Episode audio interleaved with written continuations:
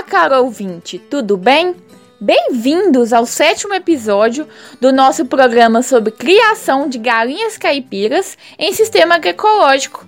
Meu nome é Ana Clara Jales, estudante de Medicina Veterinária pela Universidade Federal de Viçosa e participante do grupo de extensão e pesquisa Animais para a Agroecologia.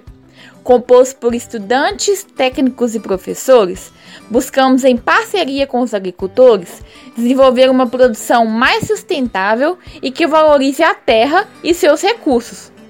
Ao longo das próximas semanas, vamos trazer vários assuntos relacionados à criação de galinhas caipiras em sistema agroecológico, prática realizada por muitos produtores e produtoras. Hoje, em nosso sétimo podcast, vamos dar continuidade ao tema utilização de tratamentos alternativos na criação de galinhas caipiras, com a convidada Márcia Gelber. Márcia Gelber é mineira, natural de Guarani, na zona da mata. Ela se iniciou na profissão de médica veterinária em 1985, sendo formada na Universidade Federal de Viçosa se especializou em homeopatia veterinária pelo Instituto Hahnemanniano do Brasil e realizou o mestrado em agrosistemas na Universidade Federal de Santa Catarina. Em seu trabalho como pesquisadora do INCAPER, ela vem estudando a criação de galinhas em sistema agroecológico, cujo tema foi título de um livro publicado em 2005. Concluiu o doutorado em agroecologia na Universidade de Córdoba, na Espanha, com uma tese sobre a avicultura familiar e sua importância. Atualmente, ela trabalha com consultoria e formação de pessoas nas áreas de avicultura orgânica e criação de galinhas caipiras em sistema agroecológico. Olá, Márcia, tudo bem? Dando continuidade ao tema, poderia agora comentar um pouco mais sobre a utilização de fermentados no tratamento de galinhas caipiras? Ei, Ana, que bom estar aqui de novo, falando com você, com todos os ouvintes.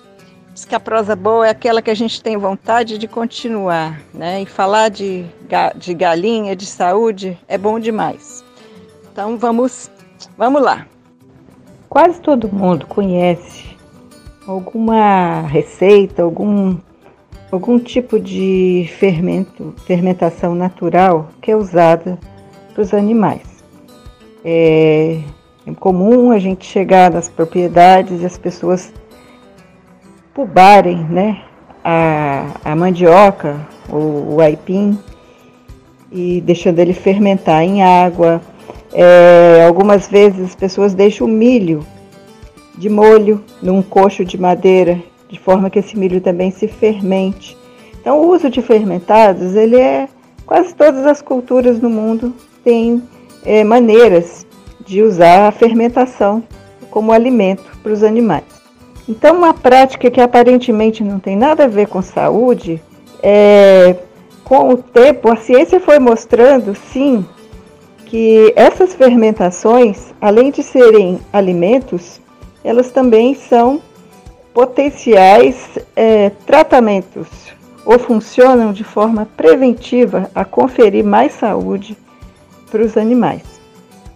Hipócrates, o médico grego, considerado o pai da medicina, dizia que seu alimento seja seu remédio e seu remédio seja o alimento.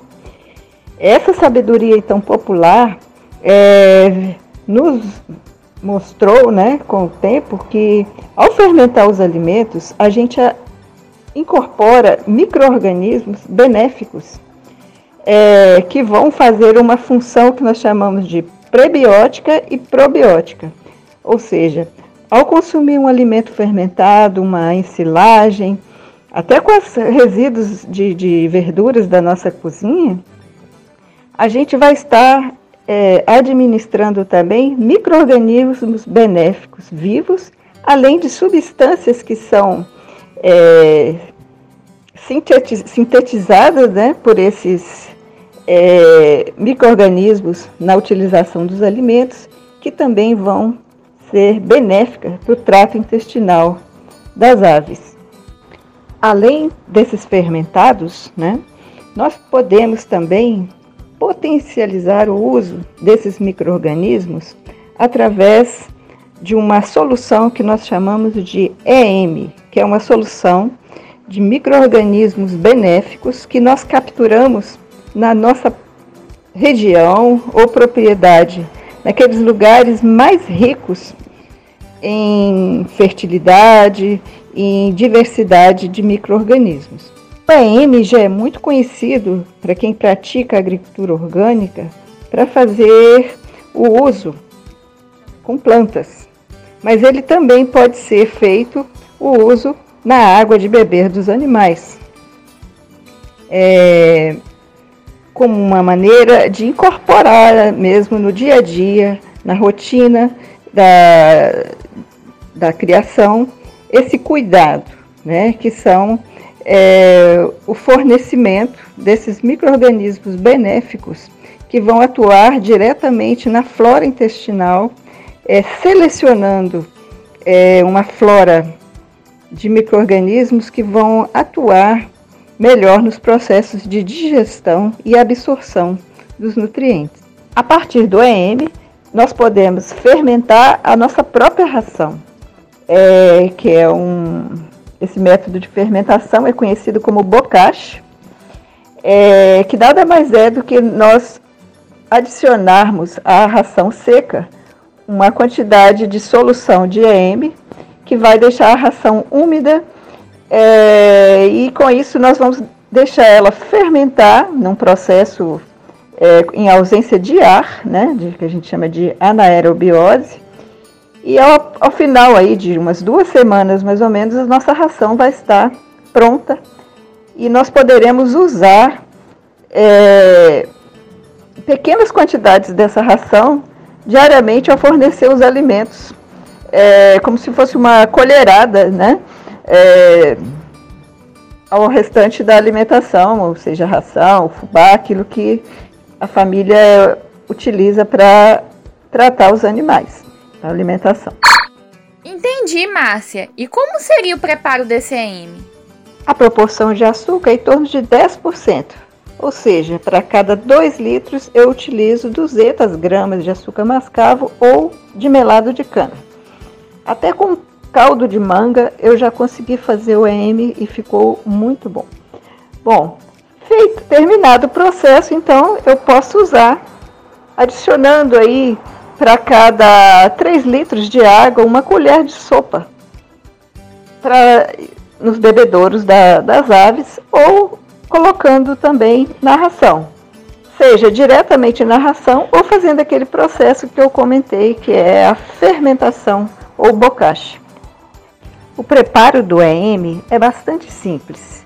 Cozinha-se cerca de 700 gramas de arroz sem sal e depois de frio é colocado em gomos de bambu ou bandejas de madeira. Cobre-se essa, essas bandejas com uma tela fina ou mesmo com o gomo do, da a outra metade do gomo do bambu. É, esse material vai ser enterrado. Né? Esses gomos vão ser enterrados em áreas de mata, preferência à borda das matas, é, superficialmente cobrindo com aquela serrapilheira, aquela folharada que fica né, a, a, na superfície da terra, para que então se capture os micro-organismos. Ao final de, uma de 10 a 15 dias, esse material já deve estar colonizado. Eu vou colher esse arroz, distribuí-lo é, em água sem cloro e colocar, adicionar açúcar mascavo ou melado de cana para dar mais energia para a reprodução, multiplicação desses micro-organismos. É, essa quantidade é, é possível produzir 10 litros de solução de EM. Eu vou armazenar em garrafas até concluir o processo de fermentação, que dura em torno de uns 15 a 20 dias. É, é, é importante controlar a produção de gás fazendo uma inspeção a cada dois dias para eliminar o excesso de gás e voltar a fechar a garrafa, porque esse processo é feito em anaerobiose, ou seja, sem ar. Entendi, Márcia. Agora poderia comentar sobre o processo de transição agroecológica e como isso se aplica à adoção de tratamentos homeopáticos, fitoterápicos, fermentados, entre outros, em substituição à alopatia? Ana, a transição agroecológica envolve mudanças nos sistemas de criação em direção a práticas mais sustentáveis e livres de substâncias que possam comprometer a saúde dos animais e dos alimentos que eles nos fornecem. Os sistemas modernos de criação são produtores de enfermidades. O que nós queremos são sistemas onde os animais nunca adoecem, ou seja, nós queremos a criação de animais saudáveis, felizes e em condições de fornecer o melhor alimento para a nossa saúde também. Nesse sentido, os tratamentos naturais que nós comentamos na semana passada, homeopatia, fitoterapia, uso de fermentados, os tratamentos naturais caseiros, eles envolvem um passo muito importante nessa mudança que nós precisamos fazer. Sem dúvida, o uso de alimentos orgânicos de boa procedência e de boa qualidade é a principal mudança a ser feita. Mas muitas vezes é, a insegurança dos criadores e criadoras no tratamento dos animais é um dos empecilhos para fazer essa transição. Por isso, é fundamental que a família criadora comece a fazer um plano de manejo, uma que ela estabeleça um calendário para os tratamentos, que ela selecione quais são as práticas, as formas de, de tratamento que ela poder, poderá usar. Essa seleção começa por fazer o que nós chamamos de um mapa de enfermidade das galinhas, ou seja, é fazer um levantamento, é, se possível, numa linha do tempo, de quais são os principais problemas enfrentados, quais são os sintomas que mais aparecem e fazer esse planejamento de acordo com os recursos locais e aqueles de mais fácil acesso, sempre compreendendo a saúde como algo maior do que simplesmente o uso de medicamentos. Lembrando que os nossos animais precisam de bem-estar, de ter um entorno adequado e seus comportamentos naturais estimulados. Um princípio muito importante que eu sempre gosto de, de frisar com os criadores e criadoras é o princípio da abundância variada. Nós devemos ter uma quantidade e qualidade de alimentos que, ao mesmo tempo que são fontes de nutrição, são também fontes de saúde é o que nós chamamos de alimentos funcionais, que são incorporados numa dieta que é variada. E com isso, os animais ganham saúde através daquela máxima que nós dissemos na semana passada, que o seu alimento seja seu remédio e o seu remédio seja o seu alimento. Desta forma, é muito importante nós termos esse calendário onde nós planejamos Quantas vezes nós faremos uso de alimentos ou de plantas ou de outros medicamentos para a vermifugação dos animais? Em que momentos, com que periodicidade nós iremos usar substâncias para aumentar a imunidade? dos nossos animais. Estas são medidas que devem ser contínuas e ser, ao mesmo tempo, obedecer uma certa rotação para que não, não ocorra é, resistência por parte é, de vermes e de outros parasitas. Resumindo, é possível nós fazermos uma criação orgânica de galinhas a partir de tratamentos de saúde totalmente naturais, desde que nós façamos um planejamento, que nós priorizemos os tratamentos preventivos e nós tratemos os nossos animais sempre como seres que precisam de uma vida em liberdade, de ter seus suas emoções positivas priorizadas e que eles possam ser criados com essa visão de que animais saudáveis nunca adoecem.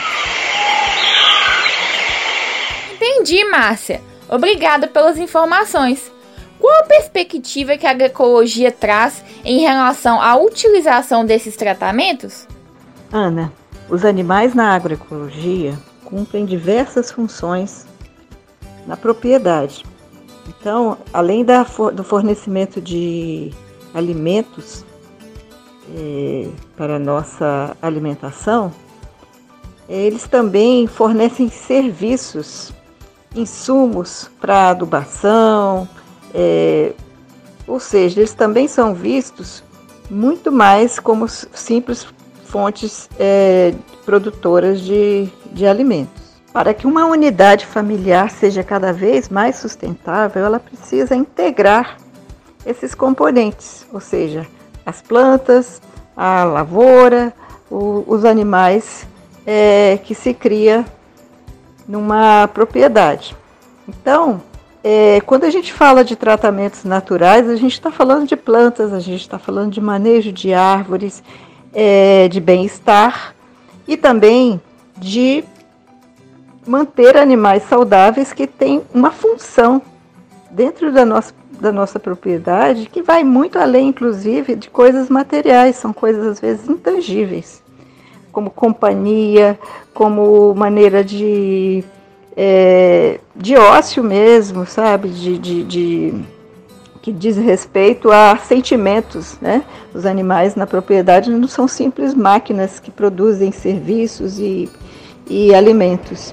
Então, quando eu estou falando em saúde, eu estou pensando em sombra, em árvores que vão servir para fazer cerca e ao mesmo tempo vão ser forrageiras.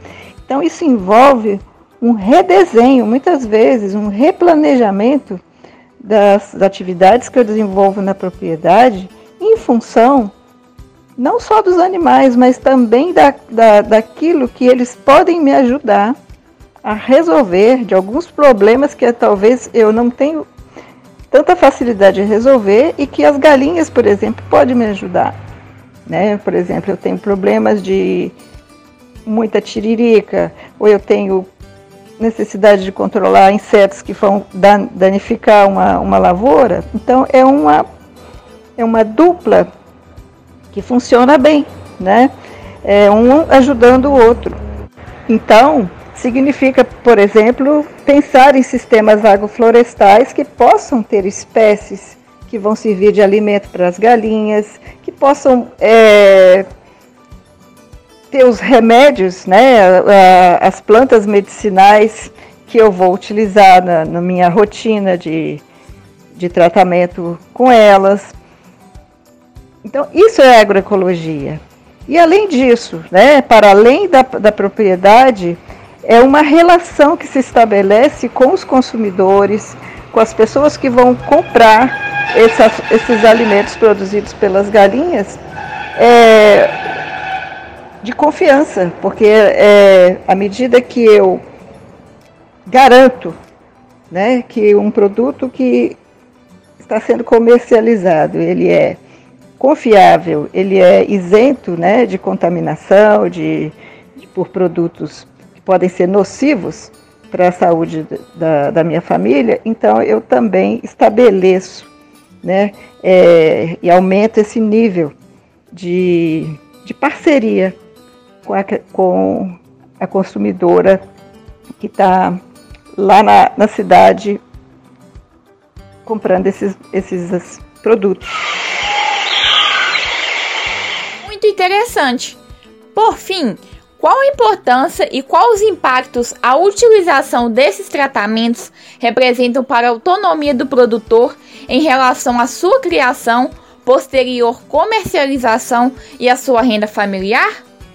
Ana, então é, eu diria que é fundamental, né? É de importância fundamental essa transição, essa decisão das criadoras e criadores por métodos naturais para criação das suas, das suas aves, seja os alimentos, os medicamentos e até mesmo a, a utilização das raças crioulas.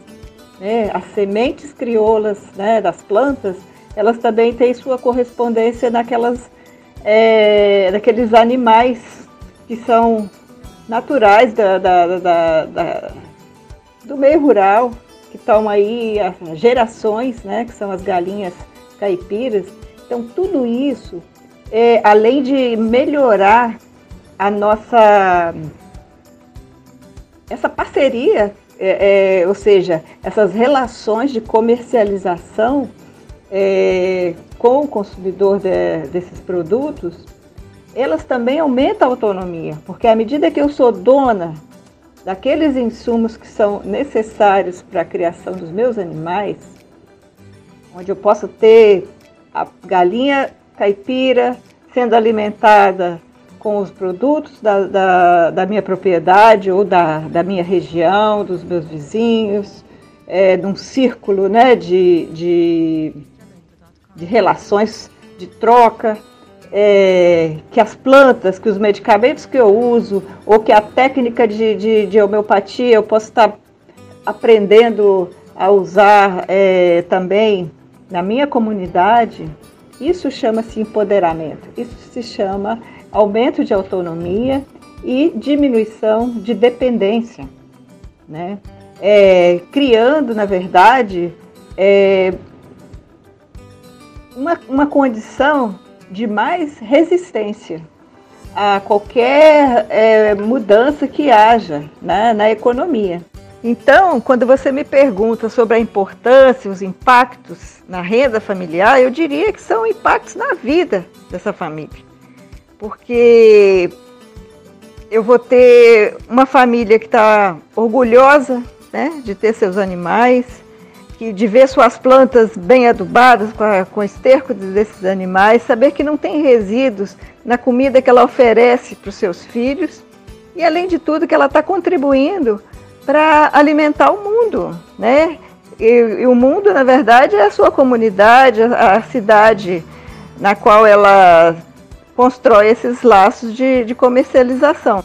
Eu acho que agora, dessa pandemia, ficou muito evidente a importância da, da gente construir relações é, de cumplicidade, de, de, solidariedade entre o campo e a cidade, a importância é, da agricultura familiar é, produzindo alimentos saudáveis, que tem acesso àqueles que estão passando fome. É, nunca a gente viu tanto, né? é, uma minoria enriquecendo, uma pobreza crescente, passando fome, sendo que a agricultura familiar, historicamente, foi quem produziu alimentos e teria condições de levar esse alimento saudável é, para todas as pessoas. Certo, Márcia. E por hoje vamos terminando por aqui. Muito obrigada por aceitar o convite e pela participação em nosso podcast. Esperamos tê-la conosco em outros momentos. Um abraço e até mais. Eu também quero agradecer o convite e a todas as pessoas que nos ouviram. É, numa prosa tão, tão importante, tão, tão necessária nesse momento, onde nós estamos discutindo né, é, praticamente o futuro da humanidade. E o futuro da humanidade ele está na agricultura familiar, ele está nessas relações é, de afetividade que envolvem muito mais que relações comerciais, né? mas é, é um pacto pela vida.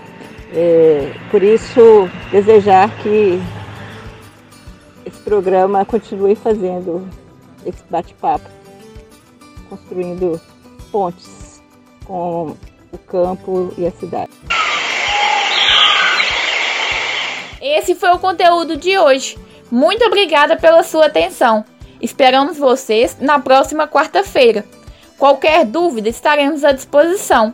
Basta entrar em contato conosco pelo e-mail animais.agroecologia@ufv.br. Siga-nos também em nossas redes sociais, através do Instagram @gapafv e Facebook Animais para Agroecologia. E também acompanhe nossas postagens pelo YouTube Animais para Agroecologia. Muito obrigada e até mais!